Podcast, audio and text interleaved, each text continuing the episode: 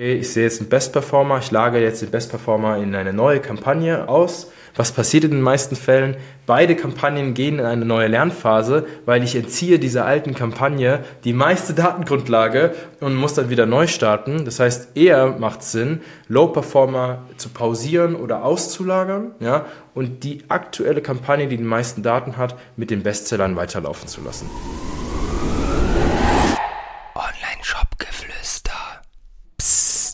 Hallo und herzlich willkommen zur heutigen Folge des Online-Shop-Geflüster Podcast. Und wir haben mal wieder eine Reihe vor uns äh, mit mehreren Folgen zum Thema Google Ads mit niemand geringerem als Lukas Maria Beilmann von Beilmann Marketing, einer der Google Ads äh, im D2C-Bereich in Deutschland mit Kunden wie Hoffmann, Memely, Silvi und ehemals auch Störtebecker, der hier auch schon häufig im Podcast drin war. Lukas, ich freue mich sehr, dass du heute am Start bist. Äh, vielleicht in deinen eigenen Worten, was macht ihr den lieben langen Tag? Warum habt ihr euch auf Google für E-Commerce äh, fokussiert?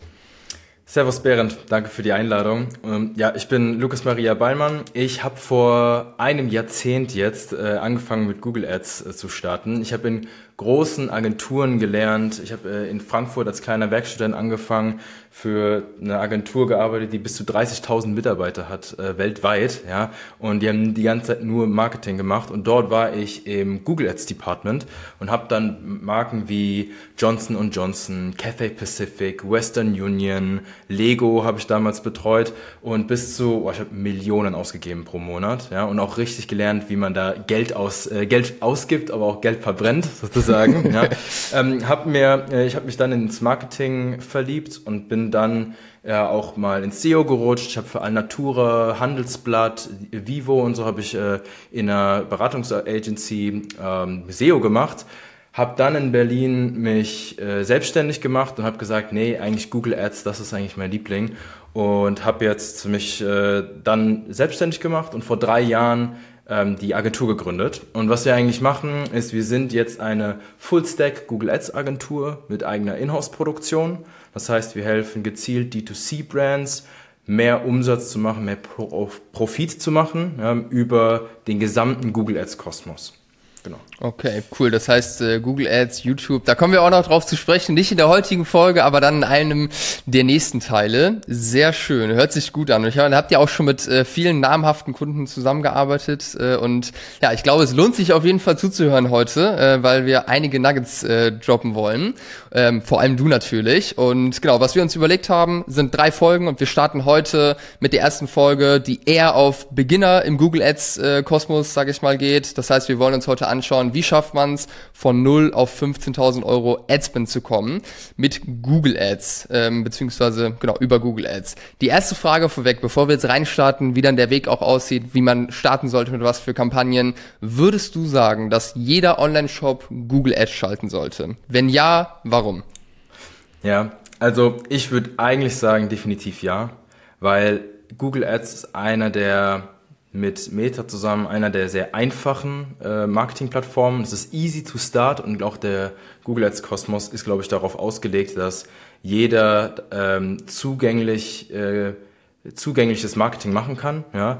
Und ähm, generell, wenn du einen Online-Shop hast und du hast Produkte, die du verkaufen möchtest, hast du ja meistens nur zwei Ziele. Entweder willst du irgendeine Cash-Cow aufbauen, willst irgendwie äh, Geld mit deinem Online-Shop verdienen oder hast einen Exit vor dir und willst das Ding verkaufen. Und ganz ehrlich, ich sehe eigentlich kein Business oder kein Online-Shop, der kein Google Ads macht. Deswegen empfehle ich das eigentlich immer.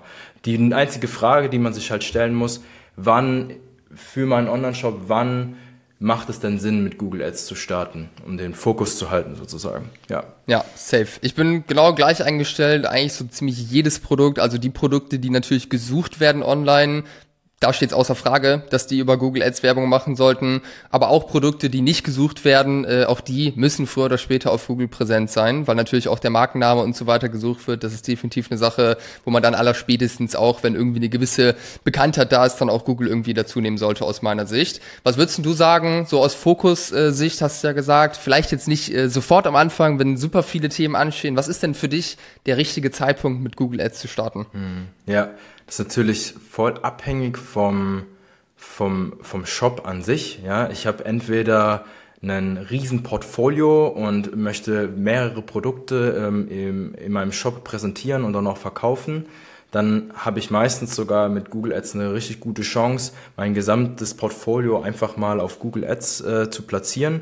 Oder ich habe einen Single Product Store, der ähm, einfach ein spezifisches Produkt hat, eine spezifische Produktdifferenzierung, ja, ähm, dann macht das, sehe ich häufig, dass viele mit Meta starten, weil es dann irgendwie die, weil die Kommunikation mit, ähm, mit, der, mit der Zielgruppe dann ein bisschen einfacher verläuft und mit Google Ads man nicht so schnell so stark wachsen kann, weil ich halt nur ein Produkt habe und das Suchvolumen ist da relativ schnell auf, ausgeschöpft.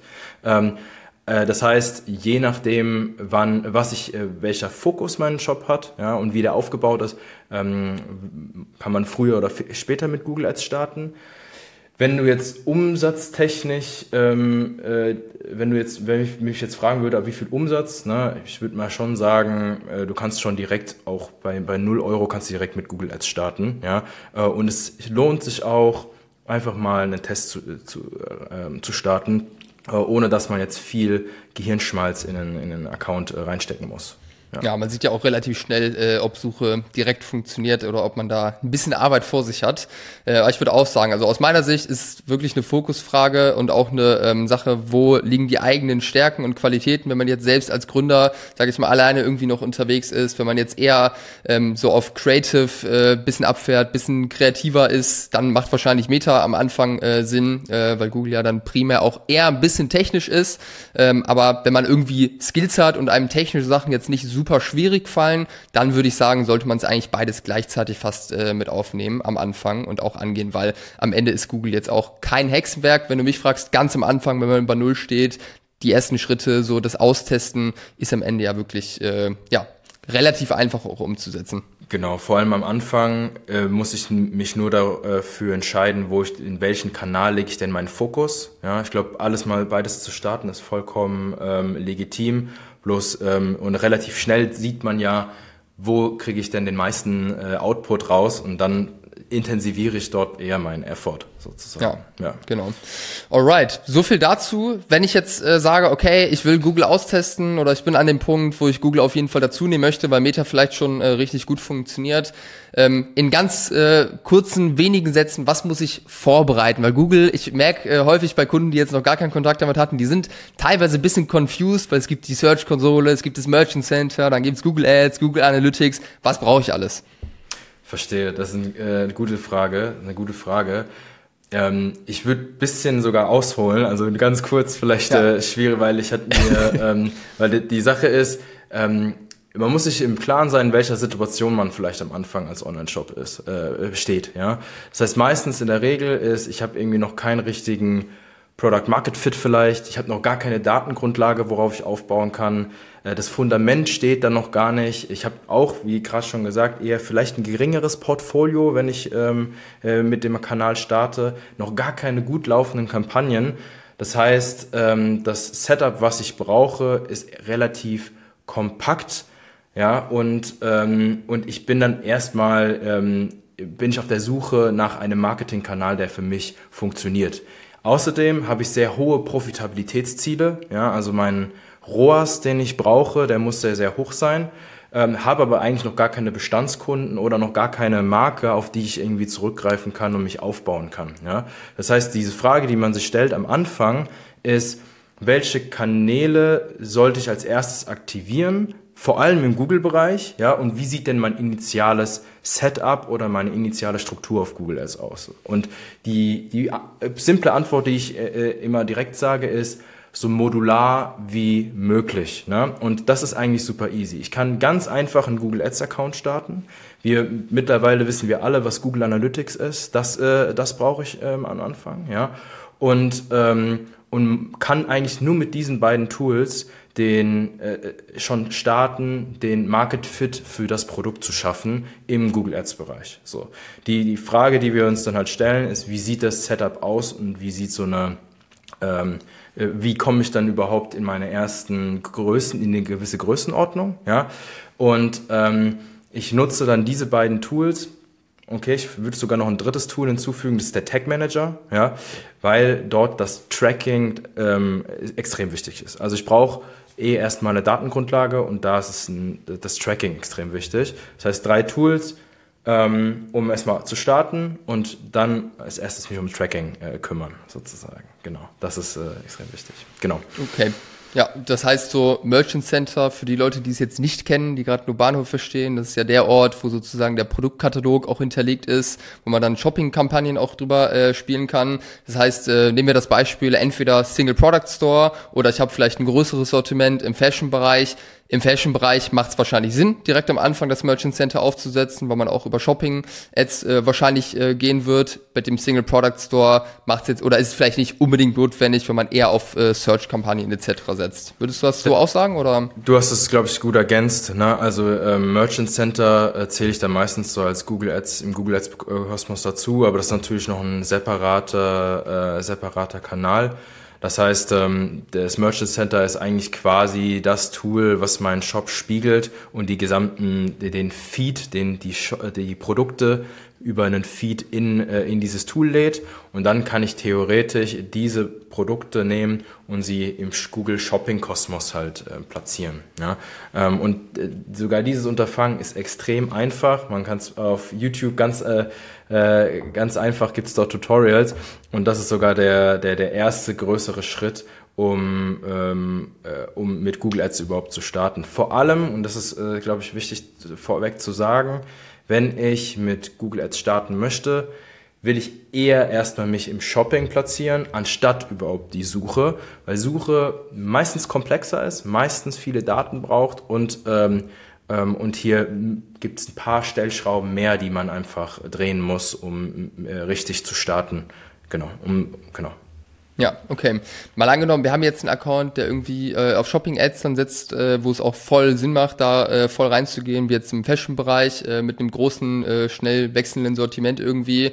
Wie wichtig oder wie würdest du empfehlen, am Anfang irgendwie das Merchant Center einzurichten? Es gibt ja, wenn man jetzt mit Shopify arbeitet, die ganz normale Shopify-Integration, ähm, die ja wirklich mit ein paar Klicks aufgesetzt ist, wie du sagst, YouTube-Tutorial. Vielleicht brauchen wir das nicht mal, weil es wirklich sehr, sehr einfach ist äh, mit dieser Integration. Es gibt ja aber auch super viele Apps nochmal, die man da nutzen kann. Sehr, sehr tief, wie man reintauchen kann, sage ich mal, auch in die Datenfeed-Optimierung. Was ist da notwendig am Anfang? Ja, also ich bin eigentlich ein Fan von, von dieser Shopify-App. Ja, vor allem, wenn du einen Shop, äh, Shopify-Store hast, ähm, ist es extrem einfach, Google Ads zu verknüpfen. Ich lade diese App rein, verknüpfe mich mit, dem, äh, mit meinem äh, Google-Account, ähm, integriere Google Ads, integriere das Merchant Center. Ich kann sogar das Merchant Center von dieser App aus erstellen, sozusagen. Und wenn ich dann Google Ads vernetze, ähm, wird auch automatisch das Tracking in Google Ads sogar integriert, was in Shopify ähm, nötig ist. Und nicht nur Käufe, sondern auch Mikro-Conversions, wie zum Beispiel Add-to-Cart-Events, die, die Checkouts, äh, die Checkouts, ähm, die Product View, die Page Views. Das heißt, mein gesamten Funnel habe ich schon als Tracking integriert in Google Ads, nur mit dieser Shopify-App. Also ich bin ein sehr extremer Fan ähm, dazu. Ab einem gewissen Punkt würde ich, ähm, da gehen wir dann mit unserer Agentur meistens auch mit unserem Tracking-Team rein, um nochmal alles glatt zu ziehen. Viele Fehler, die passieren, sind einerseits im Remarketing. Es gibt noch diesen klassischen Remarketing-Tag. Bei Meta heißt das Pixel, bei Google Ads ist der Remarketing-Tag. Und hier kann man auch dynamisches Retargeting integrieren. Und da ist es wichtig, dass das richtig aufgesetzt ist. Und da sind auch viele, da passieren manchmal Fehler auch über die App hin, weil ähm, weil die IDs nicht richtig matchen. Das geht jetzt schon ein bisschen mehr in die Tiefe. Ähm, es, es kann einfach, ähm, äh, es lohnt sich ab einer gewissen Größe von einem Online-Shop dann auch nochmal ähm, in vielleicht einen Freelancer oder in ein Tracking-Team zu, in, äh, zu investieren, um das gesamte Tracking-Setup auch richtig aufzusetzen. Was meine ich mit richtig aufsetzen? Da kommt dann halt der Tag-Manager ins Spiel generell das gesamte Tracking auch im Track, äh, in den, irgendwann in den Tag Manager zu integrieren, ist für mich einfach eine ganz klare Empfehlung, weil ähm, ich irgendwann auch gar keinen Überblick mehr habe, wo sind denn meine Apps, wo das Conversion Tracking liegt und Co. Ähm, und da eine schöne Infrastruktur zu haben, ist, glaube ich, ratsam. Ja. Dennoch, für den ersten Start ist diese App richtig super. Ja. Ähm, was dann Feeds angeht, also den, die, die Shop die Shopping-Produkte sozusagen zu optimieren. Ähm, da gibt's auch äh, sehr, sehr viele, ähm, sehr viele, viele Tools zu. ähm, ich kann auch über die App ganz einfach meine, äh, meine Produkte weit, äh, weiterleiten zum Merchant Center und dort sind dann meine Produkte drin. Und meistens ist es aber auch so, dass der Titel der, der jeweiligen ähm, Produkte oder die Beschreibung der jeweiligen Produkte nicht richtig für Google Shopping ausgerichtet ist. So, und dann möchte ich auch diese Titel und diese Beschreibung zu, äh, optimieren. Und je nach Größe meines Portfolios nutze ich äh, ähm, entweder Tools oder passe diese Produkte manuell an. Ja? Und ähm, mittlerweile kannst du die einzelnen Produkte einzeln im Merchant Center auch editieren. Ich empfehle, wenn du ein Portfolio unter 30 Produkten hast, kannst du auch ganz einfach mit einem Subfeed in deinem Merchant Center arbeiten und einfach eine Excel-Tabelle da reinpacken, ja, indem du deine ähm, Titel optimierst. Ja. Und erst ab 50, 100 plus Produkte rate ich dir dann einen Produktfeed oder ein Feed-Management-Tool zu, zu nutzen, weil dann kannst du regelbasiert viel größere Änderungen machen. Ja? Und da habe ich natürlich auch ein paar Tools, die ich nennen kann, ähm, äh, die ich empfehle. Ja? Äh, generell ist es aber relativ ähm, äh, überschaubar, was es da für gute Tools gibt. Deswegen ist es eigentlich ein No-Brainer, äh, wen man da wählt. Ja? ja. Alright, sehr gut. Also am Anfang alles simpel halten, stumpf für Shopify die Integration nutzen, irgendwann dann vielleicht auf den oder nicht vielleicht, sondern mit Sicherheit mal auf den Tag Manager umsteigen, macht definitiv einen krassen Unterschied. Da habe ich auch schon krasse Uplifts gesehen, nur wenn man das Tracking umgestellt hat und den Datenfeed optimiert hat. Das ist echt crazy, was das ausmachen kann. Ähm, okay, aber sagen wir jetzt mal, das ist alles auf, äh, aufgesetzt, Google Ads Account steht, äh, Merchant Center ist eingerichtet, das Tracking läuft einigermaßen. Wie starte dann jetzt rein? Vielleicht äh, nehmen wir mal die beiden Beispiele. Wir haben einmal ein größeres Sortiment, sagen wir einfach jetzt mal als Beispiel Fashion-Bereich und einmal vielleicht ein Produkt, was man vielleicht ja einfach nicht kennt, was auch nicht krass gesucht wird, wo auch nur ein Produkt im Shop drin ist. Was würdest du den in den beiden Cases empfehlen? Was würdet ihr als Agentur als erstes machen? Ja, du wirst lachen. Ich ähm, bei den beiden Cases würden die der initiale Start gar nicht so unterschiedlich ausfallen. Ähm, generell, ähm, wenn man jetzt mal, also einen kleinen Case bei uns bewerten wir zwischen 0 und 15.000 Euro Adspend. Ja, und eigentlich dein erstes Ziel ist es auf 15.000 Euro Adspend zu gehen. Warum? Ähm, ich habe mir in den letzten drei Jahren, wo, wir, wo ich die Agentur gegründet habe, mir über 250 Accounts angeschaut und mich gefragt, was machen denn die Accounts richtig, die äh, wachsen und was machen die Accounts, die nicht wachsen, denn falsch. Ja? Und äh, wir sind zur, der, zu dem Entschluss gekommen, dass wir Google Ads Accounts in vier verschiedene Evolutionsstufen unterteilen können. Wir haben Evolutionsstufe Nummer eins und das ist so ab 15.000 Euro Adspend ja, oder bis 15.000 Euro Adspend, wo ich erstmal nur starte mit Google Ads und erstmal Daten sammeln möchte. Ja, das haben wir jetzt schon so oft gehört. Es ist sehr redundant. Ich gehe gleich darauf ein, ähm, was das genau bedeutet. Ähm, und in der zweiten Stufe, da geht es dann eher darum, ähm, zu intensivieren, das, was schon funktioniert und zu erweitern, ähm, was, äh, um weiter zu wachsen mit meinem Google Ads Account. Ja. Die dritte Stufe bei uns geht es darum, den Push Product Market Fit, der dann in Meta aufgebaut ist, in, ähm, in Google Ads zu bringen. Das heißt, da fange ich dann an mit Display, Discovery, ähm, Kampagnen, ähm, aktiv neue Kunden anzusprechen über Push-Marketing.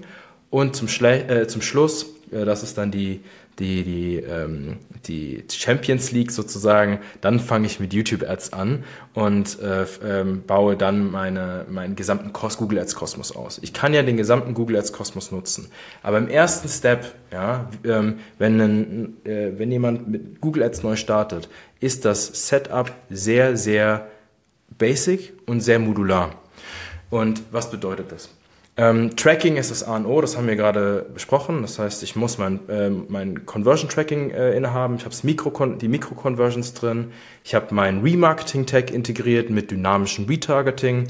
Und ich habe alle meine Tools, die ich zur Verfügung habe, wie in Google Analytics, habe ich äh, verknüpft, um dem Kunden erst, äh, dem Google Ads Account erstmal Daten zu geben. Ich kann auch mittlerweile mein Klaviyo Account mit Google Ads ver vernetzen und auch eine und meine gesamte Bestandskundenliste, wenn ich schon was habe, ja, kann ich Google Ads hochladen, um schon mal vorab Daten zu generieren. Und je mehr Daten Google Ads zur Verfügung hat, desto schneller ist auch dein Kickstart. Ja, so jetzt weiß ich, ich habe ein gutes Tracking, ich habe eine gute Struktur. Wie sieht jetzt meine Struktur aus? Generell gibt es eigentlich vier, vier Kampagnen, die du für den Start brauchst. Ich habe eine Brand-Kampagne, ja, also eine Markensuchkampagne, wo ich mich platziere, wenn meine Marke nachgefragt wird. Ja, das heißt, ähm, äh, wenn ich jetzt äh, Fashion Shop 24, ist es jetzt meine Marke, ich suche die entsprechend auf Google. Gute ja, Marke. Dann möchte ich, genau, ich möchte mich jetzt, ähm, äh, äh, ich möchte mich hier platzieren. Warum? Da scheiden sich auch die Geister. Ist, macht das überhaupt Sinn? Ich möchte auch meinem Google Ads Account erstmal Daten geben. Ja, und es ist einfacher, unten im Funnel anzufangen, wo die höchste Transaktionsintention ist. Und das ist bei meiner Marke. Ja, ähm, und ich verteidige dadurch auch meine Marke, weil ein Wettbewerber könnte sich auf äh, Fashion äh, Shop 24 platzieren und sagen, hey, bei uns gibt's günstigere Preise, whatever. Ja, das heißt, Marke essentiell für den Start, um Daten aufzubauen. Dann habe ich meine Shopping-Kampagne, ja, und wir kommen gleich zu Shopping oder Performance Max. Ich empfehle am Anfang eine Shopping-Kampagne, wo ich mein gesamtes Produktportfolio erstmal platziere, Google Ads gebe und noch gar keine komplexe Struktur ähm, implementiere, sondern erstmal schaue, wo platziert sich denn mein, äh, der, der Algorithmus und welche Daten kommen denn zurück. Und dasselbe gilt für mein, äh, für mein Suchsetup im generischen Segment, also alles, was nicht mit meiner Marke zu tun hat im Suchnetzwerk. Also wenn ich jetzt nach ähm, Damenhoodie suche, ja, möchte ich mich hier vielleicht platzieren, dann baue ich eine Kampagne, wo ich die, ähm, wo ich finde die stärksten Suchintentionen abbilde auf Anzeigengruppenebene. Hoffentlich versuche ich versuche es jetzt so einfach wie möglich zu erklären. Ja, eine generische Suchkampagne und die hat verschiedene oder mehrfache Anzeigengruppen und jede Anzeigengruppe deckt eine Suchintention ab. Ja. Mittlerweile haben, kennen wir alle Tools, wie wir ähm, Keyword-Recherchen machen. Google Ads hat seinen Keyword-Planner. Dort finden wir eigene Suchbegriffe. Wir haben einen Ahrefs, wir haben Ubersuggest, wir haben tausend verschiedene ähm, äh, Tools, die uns Suchbegriffe geben, äh, die relevant, eventuell relevant wären für uns. Ja? Und ähm, da habe ich jetzt schon mal die drei Kampagnen. Also nochmal Brand, eine Shopping-Kampagne, eine generische Kampagne. Und die vierte ist eine dynamische Suchanzeige.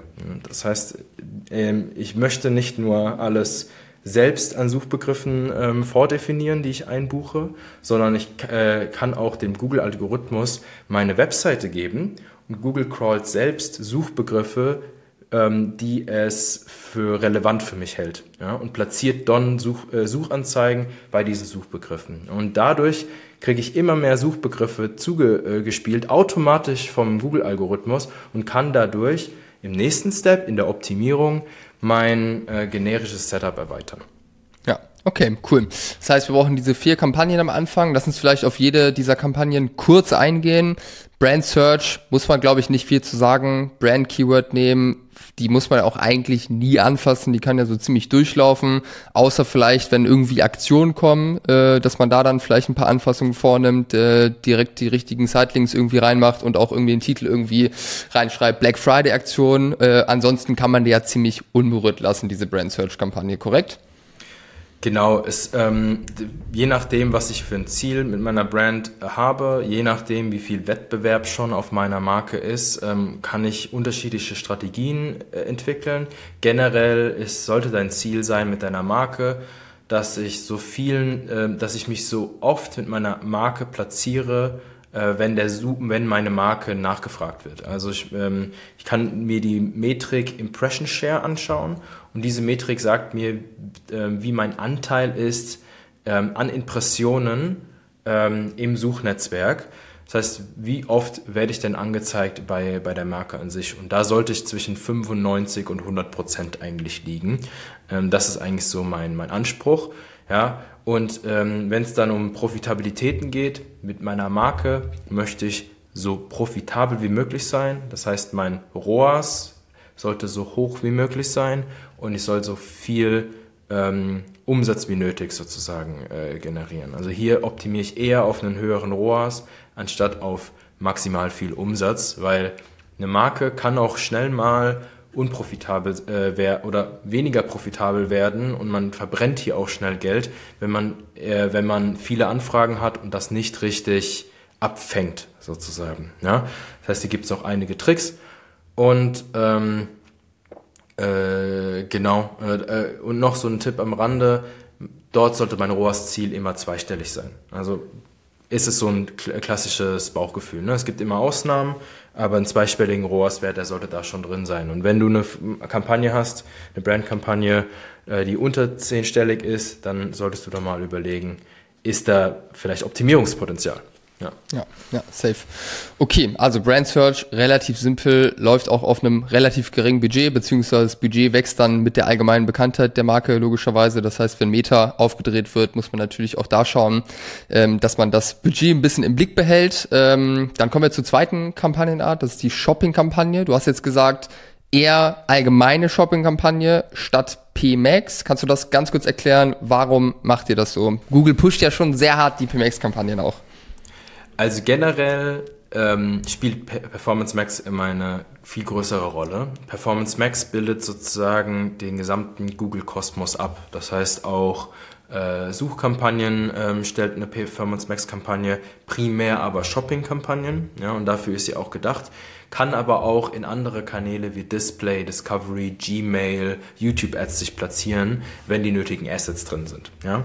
Ähm, du hast äh, in einem Account, der noch gar keine Daten hat, startest du ungern mit Performance Max. Warum? Weil Performance Max sehr viele Daten braucht. Hat dein Account schon Daten, empfehle ich eher auch eine Performance Max Kampagne, äh, weil du dadurch ähm, meistens eine bessere Performance bekommst. Ja? Die Kontrolle, die du in Performance Max hast, ist relativ eingeschränkt. Deswegen ist es so ein Trade-off. Du kriegst eigentlich äh, eine vordefinierte Kampagne, die generell gut läuft ähm, kriegst aber wenig Kontrolle im Mikromanagement sozusagen. Das heißt, das ist ein kleiner Trade-off. Und ähm, eine, eine klassische Standard-Shopping-Kampagne gibt mir erstmal eine, einen Hint, wie strukturiere ich später meine äh, Shopping-Kampagnen. Ja? Ähm, wenn du direkt mit Performance Max Kampagnen starten möchtest, ja, dann empfehle ich dir 30 bis 45 Tage alle Produkte zu bewerben, ein gewisses vordefiniertes Budget angeben und das nicht sonderlich viel ändern, anpassen, zumindest auch nicht nach unten, ja, und danach erst anfangen zu optimieren, indem du auslagerst, wofür, wo ich später nochmal ähm, drauf eingehe, ja, weil Performance Max Kampagnen brauchen Daten, ja, und äh, nur dann kann sie auch wirklich äh, äh, äh, aufgehen in der, in, in der Fülle der, der, der Performance sozusagen. Ja? ja. Also dann macht es erst Sinn. Genau. Okay, nehmen wir jetzt mal an, man hat die Shopping-Kampagne gestartet mit allen Produkten und man äh, hat das irgendwie ein, zwei Wochen äh, laufen lassen auf einem äh, Budget, wo man dann am Ende auch ein bisschen Daten sieht. Was wären da so die ersten ein, zwei Optimierungen, die man jetzt äh, machen würde aufgrund ja. der Daten? Genau, also ähm, du kannst egal ob es Shopping ist oder eine Performance Max Kampagne, würde ich anfangen zu gruppieren. Also verschiedene Produkttypen auf Asset oder, oder, oder Produktgruppenebene zu, zu splitten, um einzelne Produkttypen auch äh, näher zu scannen und zu schauen, funktioniert eine Produkttyp besser als der andere. Ja, das heißt, ähm, hier fange ich jetzt an, ähm, innerhalb meiner Kampagne ähm, eine, eine komplexere Struktur aufzubauen, ja, ohne das Budget zu verändern, äh, ohne die Zielvorhaben äh, zu verändern, äh, wird meine Kampagne innerhalb ähm, ähm, durch, durch, die, durch eine stärkere Anzeigengruppenstruktur komplexer. Ja.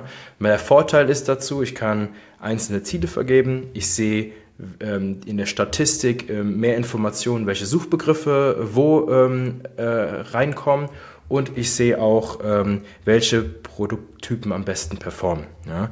Das heißt, ich sehe ich sehe schon bestimmte Bestseller. Genau. Ja. Wenn du sagst, einzelne Ziele vergeben für die jeweiligen Produktgruppen, was genau hat man da für Möglichkeiten?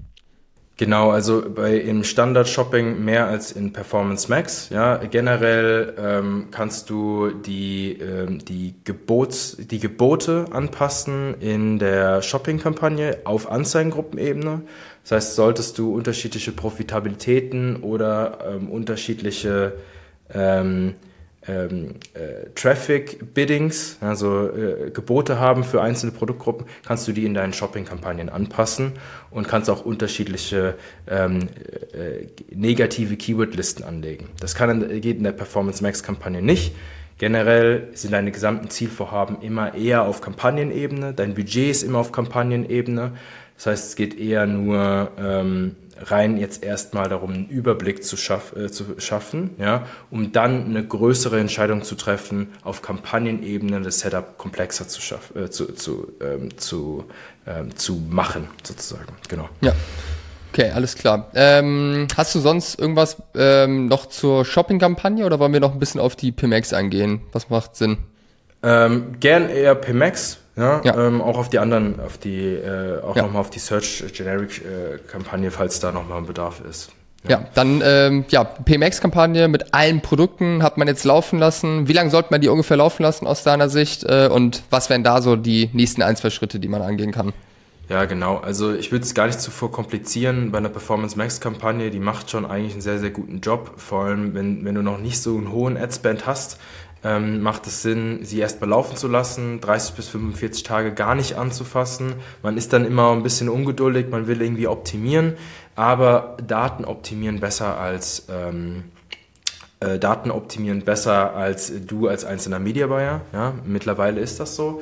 Ähm, und wenn ich dann ähm, die der nächste größere Schritt in meiner Performance Max Kampagne wäre dann, ich lagere bestimmte Produkte aus, ja, weil ich bestimmte äh, Bestseller identifiziert habe, die für mich am besten funktionieren. Ja. Und ähm, wie ich das Ganze mache, viele, äh, oft sehe ich den Fehler, okay, ich sehe jetzt einen Best Performer, ich lagere jetzt den Best Performer in eine neue Kampagne äh, äh, aus baue dadurch eine neue Kampagne. Was passiert in den meisten Fällen? Beide Kampagnen gehen in eine neue Lernphase, weil ich entziehe dieser alten Kampagne die meiste Datengrundlage und muss dann wieder neu starten. Das heißt, eher macht Sinn, Low Performer zu pausieren oder auszulagern, ja, und die aktuelle Kampagne, die die meisten Daten hat, mit den Bestsellern weiterlaufen zu lassen. Ne? Ich habe vielleicht ein großes Portfolio und äh, will erstmal das ausschließen, was nicht funktioniert. Kann aber trotzdem, heißt nicht, dass die Produkte trotzdem nie, nie äh, profitabel werden, kann dann trotzdem eine neue Kampagne, eine Low-Performer-Kampagne sozusagen bauen, die eher dann äh, auf einem niedrigeren Adspend läuft, aber weiterhin Daten ähm, generiert. Genau. Ja. Ja, sehr smart. Okay. Ähm, macht ihr bei PMX-Kampagnen oder würdest du es am Anfang empfehlen, dass man da verschiedene Asset-Gruppen dann auch irgendwie hinzufügt? Wann macht das Sinn oder macht es überhaupt Sinn? Ja, also ähm, ich empfehle dir eigentlich generell Asset-Gruppen aufzubauen. Und das ist so das Äquivalent zu den Produktgruppen, unterschiedliche Clusterungen innerhalb des äh, äh, Accounts. Ich rate dir, mit den Budgets nicht zu stark hochzugehen, wenn du, oder nicht zu aggressiv nach oben zu gehen, wenn du Display-Assets oder YouTube-Assets drin hast. Warum?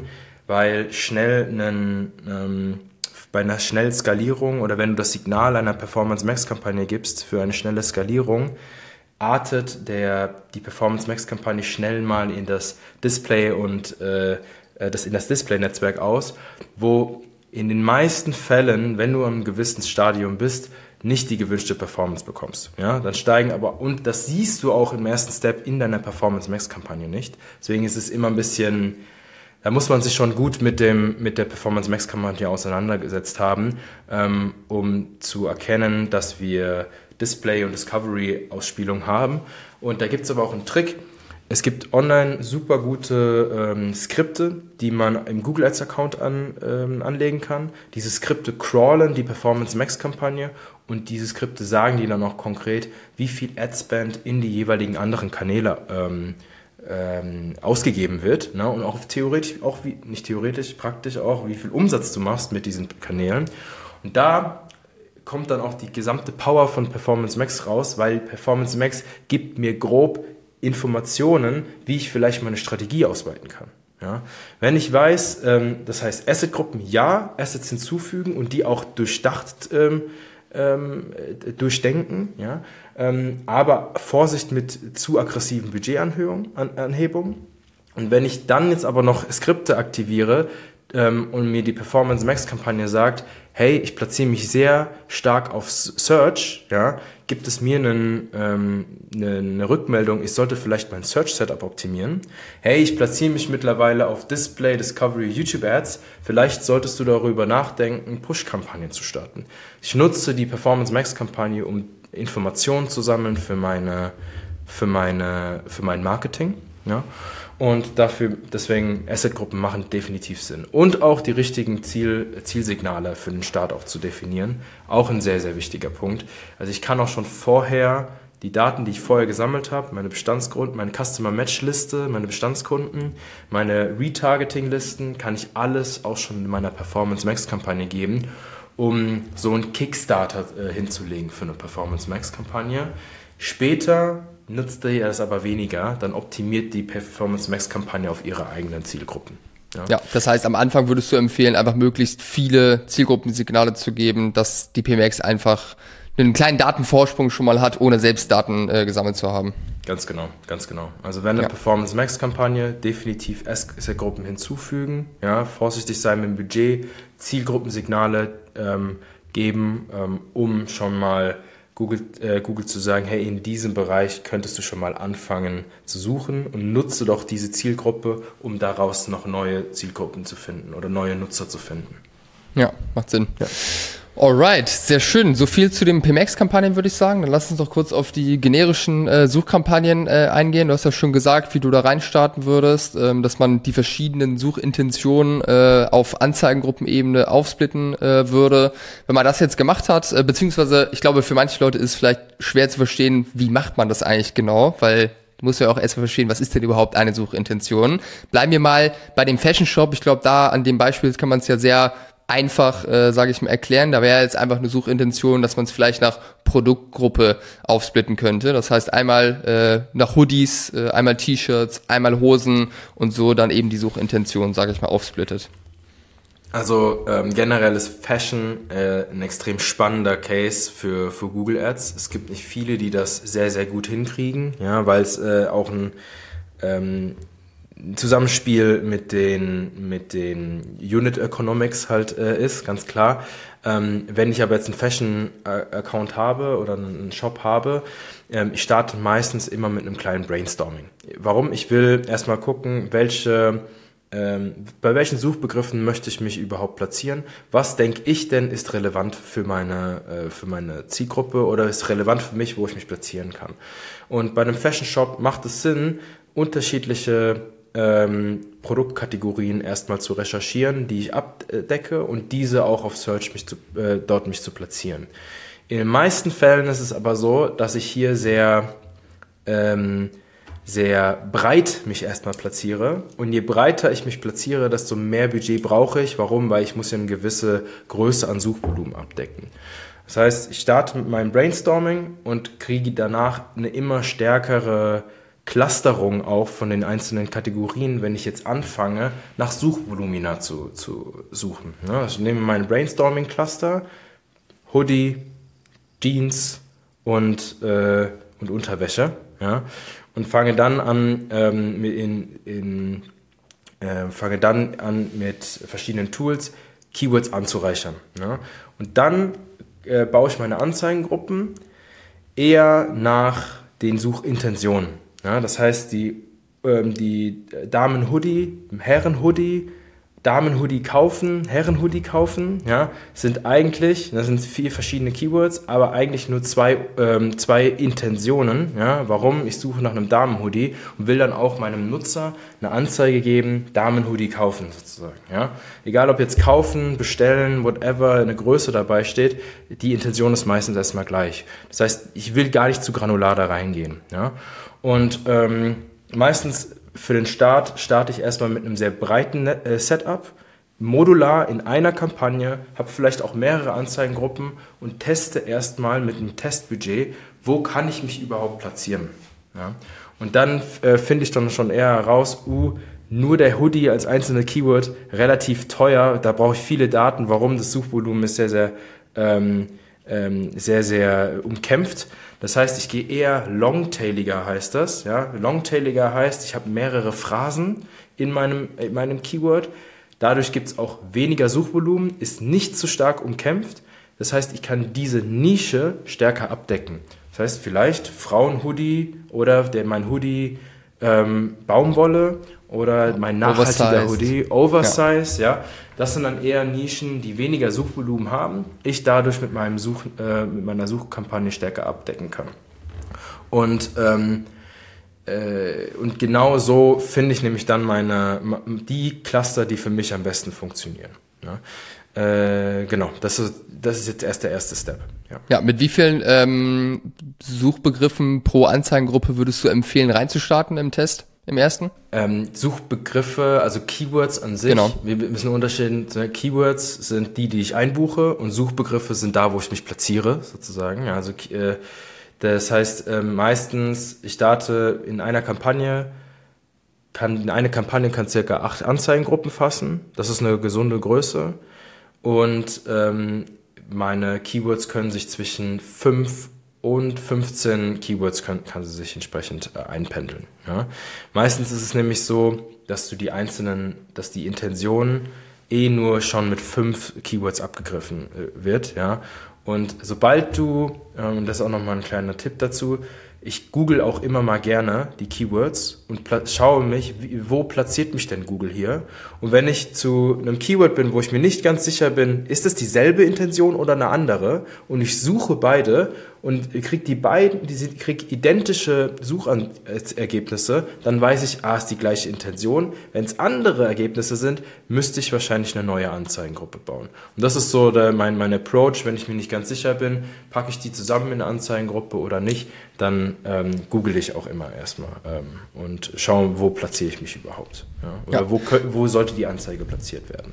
Genau. Ja, wenn wir die Search-Kampagne dann äh, loslaufen äh, lassen haben äh, und dann äh, lässt man die ein, zwei Wochen laufen, kannst du ja gleich gerne auch kurz was dazu sagen, wie lange du das laufen lassen würdest, hängt natürlich auch krass vom Budget dann wahrscheinlich ab. Dann sehe ich ja am Ende, okay, diese Anzeigengruppe, die hat jetzt so einen guten CTR gehabt, hat so und so viel Umsatz reingebracht, da sehe ich ja dann ganz klar, okay, diese zwei, die lohnen sich weiter zu verfahren, die anderen sind wahrscheinlich so weit weg äh, von den Klickpreisen oder vom ROAS, dass äh, da noch sehr, sehr viel Arbeit vor allem liegt liegt, äh, dass es dann irgendwie funktioniert.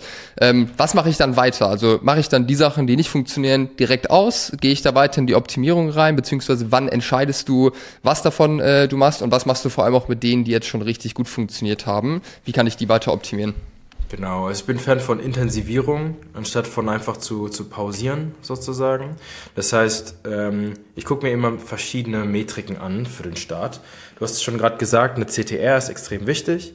Generell sollte meine CTR über 3,5 Prozent ähm, äh, sein. Ja, dann weiß ich, okay, die ist relativ relevant. Eine CTR optimiere ich, indem ich meine Anzeige, die zu meinen äh, Keywords äh, passt, ähm, zu optimieren. Ich gucke mir den Qualitätsfaktor an. Ja, ähm, Google gibt mir nämlich zurück, äh, spielt mir zurück, ob ich eine gute CTR habe in dem Umfeld, ob meine äh, Landingpage Erfahrung, ob die Nutzer eine gute Landingpage-Erfahrung haben ähm, oder ob die Anzeige überhaupt relevant ist. Und je höher der Qualitätsfaktor, desto besser ähm, die, ähm, die Performance, weil ich einen günstigeren Klick bekomme, ich kriege einen besseren Ad-Rank, ja, so einen Rang, wo ich mich platziere. Ähm, und danach, klar, gucke ich mir den, äh, den CPC an. Der muss aber immer in Kombination mit der Conversion-Rate einhergehen. Ich bin auch äh, gewillt, einen höheren CPC in Kauf zu nehmen, wenn ich weiß, ich platziere mich da aber bei einem Nutzer, der eine hohe Conversion-Rate mir gibt. Ja? Und Google hat die Daten, ich weiß es meistens nicht. Deswegen empfehle ich auch nicht auf Traffic zu optimieren, sondern eher auf Conversions zu optimieren um mit der Datengrundlage zu halten. So, und meistens ist es so, ich starte jetzt erstmal in den ersten zwei Wochen mit einem fixen Budget, sagen wir 100 Euro pro Tag, und dann fange ich an, mich bei diesen acht Anzeigengruppen erstmal zu, äh, zu platzieren. Budget kommt rein und man sieht schon in den ersten Tagen, welche Anzeigengruppe das meiste Budget erstmal frisst und auch die meisten Conversions bekommt. Ja? So, und dann äh, gehe ich nicht in die Anzeigengruppen rein und die gar, gar keine Daten bekommen, sondern ich gehe in diese Kampagne rein, die schon die meisten Conversions generiert hat. Und schaue mir an, was kann ich optimieren? Kann ich neue Keywords hinzufügen? Kann ich vielleicht bestimmte Suchbegriffe, die nicht relevant sind für mein Thema, ausschließen? Oder kann ich sogar neue Anzeigengruppen aufbauen und noch spezifischer auf eine gewisse Suchanfrage ähm, gehen, weil das mir schon Umsatz gebracht hat. Also ich verbessere das, was schon, wo ich, wo ich hängen bleibe. Nach dem Prinzip, ich schmeiße erstmal alles an die Wand an, in meinem Setup und, äh, und schau, was hängen bleibt, sozusagen. Ja? Und dann irgendwann ich, ähm, gucke ich natürlich, okay, wenn ich wirklich irgendwo unprofitabel bin und ich werde nicht profitabel, klar, optimiere ich oder pausiere ich oder versuche äh, oder ähm, einen neuen Anlauf mit einer neuen Kampagne. Ja? Genau. Ja. Alright, sehr gut. Dann äh, ja, weiß man ja auch ungefähr zumindest äh, von der Metaebene, wie man, wie man da rangeht an die Optimierung. Hast du da noch super wichtige Sachen, äh, die du den Leuten mitgeben willst? Also Erwartungshaltung, ne, bisschen Mut zur Unprofitabilität am Anfang. Ich muss Daten sammeln, das heißt, ich sollte ein fixes Budget definieren, mit was ich zufrieden bin, wo ich mich wohlfühle. Ja, die Kosten am Anfang sind immer sehr hoch, Ne? Also Google sta äh, startet mit hohen Kosten und es wird immer günstiger mit der vernünftigen Datengrundlage. Und generell sage ich, die Kampagne hat eine gute Datengrundlage, wenn sie 30 Conversions pro Woche generiert und 100 Conversions pro Monat, dann weiß ich, eine, eine Kampagne hat gute, eine gute Datengrundlage sozusagen. Und generell erstmal modular aufbauen, anstatt zu granular reinsteigen. Ja. Alright, sehr schön. Dann haben wir noch das vierte äh, Kampagnenformat, was du empfohlen hast, nämlich die dynamische Kampagne. Ähm, kannst du da noch mal kurz was zum Setup sagen? Wie baut man das genau auf? Ganz super simpel. Ich crawl hier eigentlich meine gesamte Webseite. Das sind ein paar Klicks. Ich gebe hier meine Domain an, sage crawl hier meine gesamten, äh, meine gesamten Seiten bitte. Außer vielleicht mein Impressum, meine Policy, ne, also bestimmte Seiten, die ich nicht haben will. Und Google schaut sich dann die Landingpages an, äh, alle einzelnen Kategorieseiten, einzelne PDPs an. Und das ist ein ähnlicher Approach wie bei der generischen Kampagne. Ich bekomme hier Suchbegriffe, die mir angezeigt bekommen und kann dann abgleichen mit meinem Setup.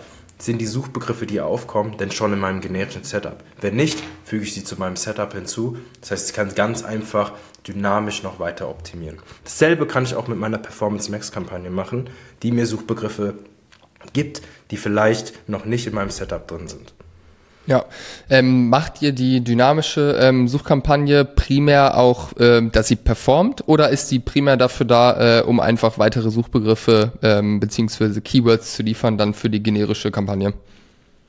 Generell würde ich sagen, dass eine DSA-Kampagne so 10% vom gesamten Google Ad Spend abdeckt. Sie sollte nicht überhand nehmen. Wenn meine DSA überhand nimmt und meine anderen Kampagnen oder Anzeigengruppen outperformt, muss ich mir überlegen, wie ich mein Setup erweitere. Das ist ein ganz klares Indiz dafür, dass ich ein besseres Search Setup brauche. Ja, okay. Sehr gut. Dann, äh, ja, vielleicht um das Ganze abzurunden, ähm, wenn man jetzt hier zuhört, man hat noch gar nicht mit Google Ads gestartet. Ich glaube, dann ist jetzt vielleicht ein kleines Gefühl der Überforderung da, weil es ja schon einige Schritte, sage ich mal, bedarf, um diese Sachen irgendwie umzusetzen. Ähm, ich glaube, man hat immer die Möglichkeit, äh, sich Experten irgendwie an die Hand zu holen, wie jetzt euch zum Beispiel, wenn man irgendwie merkt, boah, das ist so viel, ich sehe das Potenzial für meine Produkte, aber ich sehe nicht, dass ich es jetzt gerade selbst irgendwie umsetzen kann oder irgendjemand aus meinem Team wenn man an dem Punkt ist, würde ich auch sagen, macht es äh, gerade wahrscheinlich am Anfang Sinn, mega hier mit einer Agentur zu arbeiten, wenn man den Kanal komplett bedienen möchte. Wenn man jetzt sagt, hey, ich habe Bock, mich mit dem Thema zu beschäftigen, ich habe auch die Kapazitäten dafür, das umzusetzen, was würdest du sagen, wie viel Ressourcen muss man irgendwie dafür einsetzen und in was für einem Rhythmus sollte man irgendwie jetzt an dem Google Ads Thema arbeiten und wie lange braucht man, wenn jetzt das Produkt auch für Google, sage ich mal, geeignet ist, um dieses Ziel zu erreichen, 15.000 im Monat auszugeben auf Google? Ja, also Bernd, ich muss dir da sogar ähm, äh, widersprechen. Ich würde dir sogar am Anfang nicht empfehlen, mit einer Agentur zu arbeiten. Ja? Ähm, das heißt, generell ist Google Ads so gemacht, dass du die ersten 5 bis 15.000 Euro super alleine auch ausgeben könntest. Ja? Dafür gibt's sehr viel Content auch online for free, wie man eine, die erste Strategie auch für sich umsetzt. Generell kannst du wenn du selbst machen möchtest, max, musst du maximal, solltest du maximal eins bis zwei Stunden Zeitaufwand in, in der Woche einplanen, wenn schon dein Setup steht. Initiales Setup kannst du mal drei bis vier Stunden ähm, einplanen, aber dann zur Optimierung eins bis zwei vollkommen fein. Auch nur eins bis zweimal in der Woche mal den Account gucken reicht auch aus. Eher dem Algorithmus vertrauen, erstmal liegen lassen, starten und dann nach einem Monat auch nochmal äh, tiefer reingehen, anstatt jeden Tag kleine Optimierungen zu machen. Das brauchen wir nicht. Das heißt, du brauchst auch eine, nicht eine Agentur. Ähm, ich finde, eine Agentur ist immer dafür da, Öl ins Feuer zu kippen, damit das äh, Feuer groß ist, aber nicht für dich eine, den Market Fit zu finden oder einen Case zu evaluieren. Im höchstenfalls kannst du dir einen Freelancer besorgen, der dir ein Setup aufbaut. Ja? Ähm, äh, aber eine Agentur äh, bei der Größe unter 15.000 Euro Adspend gibst du meistens mehr für eine Agentur aus, als dass du wirklich äh, zurückbekommst an Output, was die Agentur wirklich für eine Leistung liefern kann sozusagen, genau. Ja, ja, also würde ich grundsätzlich dir auch zustimmen. Also ich bin auch großer Fan davon, Dinge erstmal selbst äh, anzugehen. Das ist auch das, was wir unseren Kunden immer empfehlen. Einfach, dass man auch so ein bisschen Gefühl für das Thema hat. Sehe aber auch, wenn ich jetzt mal auf unsere Kunden gucke, einfach immer ähm, Kunden, die jetzt ein Hammer Product Market Fit haben, äh, das Ganze mega krass zum Beispiel über Meta funktioniert, aber der Gründer oder die Gründerin dann irgendwie einfach wirklich äh, vielleicht aufgrund des Alters oder sonstigen Punkten, weil vielleicht einfach wirklich keine Zeit irgendwie da ist und schon so viele andere Themen anstehen. In so einem Fall würde ich dann tatsächlich schon sagen, dass ich auch mal eine Agentur oder, oder ein Freelancer ist ja am Ende ähm, dann egal, wer, wer sich der darum bemüht, äh, dass man so jemanden hinzuzieht, einfach um diesen Kanal auch mitzunehmen, weil den einfach liegen zu lassen und den gar nicht zu bespielen, wäre aus meiner Sicht noch falscher, äh, als äh, dann irgendwie sich jemand mit ins Boot zu holen, der das Thema irgendwie angehen kann. Aber ich sehe es genauso wie du am Ende. Äh, wir haben es ja jetzt ungefähr durchgesprochen. Wenn man das jetzt zum ersten Mal hört, wirkt es vielleicht etwas überfordernd. Aber wenn man einmal ein bisschen da reingekommen ist, die ersten Kampagnen, sage ich mal, aufgesetzt hat, so ein bisschen versteht, wie ist der Google Ads Account überhaupt aufgesetzt, äh, sich einfach zurechtfindet, das kann ja allein schon überfordernd sein am Anfang, irgendwie überhaupt erstmal klar zu kommen, überhaupt zu finden, wo finde ich jetzt eigentlich was etc dann merkt man, glaube ich, relativ schnell, dass das alles machbar ist und dass man das auch irgendwie hinbekommt. Alright, sehr schön. Das heißt, ein bis zwei Stunden in der Woche äh, Zeitansatz, initial natürlich noch ein paar mehr Stunden, um einmal alles aufzusetzen und dann auf die ersten 15.000 Euro Adspend äh, und hoffentlich deutlich mehr Umsatz äh, als das, die man darüber generieren kann. Und dann ist der nächste Schritt, auf sechsstellige Adspends pro Monat zu kommen. Und ich glaube, darüber sprechen wir in der nächsten Folge. Ich habe tatsächlich auch nicht damit gerechnet, dass die erste Folge zu lange dauert. Aber ich glaube, da waren viele, viele Nuggets dabei. Vielen Dank an der Stelle schon mal, Lukas für die ganzen Nuggets und Insights. Ähm, wer jetzt schon äh, irgendwie merkt, boah, das ist so ein interessantes Thema und für mich macht es gerade vielleicht Sinn, auf eine Agentur zuzugehen, äh, für die Leute ähm, verlinke ich mal dein LinkedIn-Profil und auch eure ähm, Homepage von der Agentur in den Show Notes. Äh, bist wahrscheinlich auch jederzeit offen, dass man äh, dich kontaktieren kann, auch bei Fragen. Und dann würde ich sagen, sehen wir uns gleich wieder für die zweite Folge. Und das letzte Wort gehört dir. Danke, Berend. Auf jeden Fall. Mich, mir kann man immer auf LinkedIn schreiben. Dort bin ich sehr, äh, sehr aktiv. Ja, ähm, und auch wenn Fragen sind, gerne auf LinkedIn, was, äh, was Accounts angeht. Ähm, da helfen mir immer, immer gerne einen gewissen Schubser. Meistens reicht nur ein gewisser Schubser in eine gewisse Richtung. Das heißt, ich freue mich da immer auf jeden Austausch. Und ich freue mich auf die nächste Folge. Sehr schön. Dann bis gleich. Ciao, ciao. Bis gleich.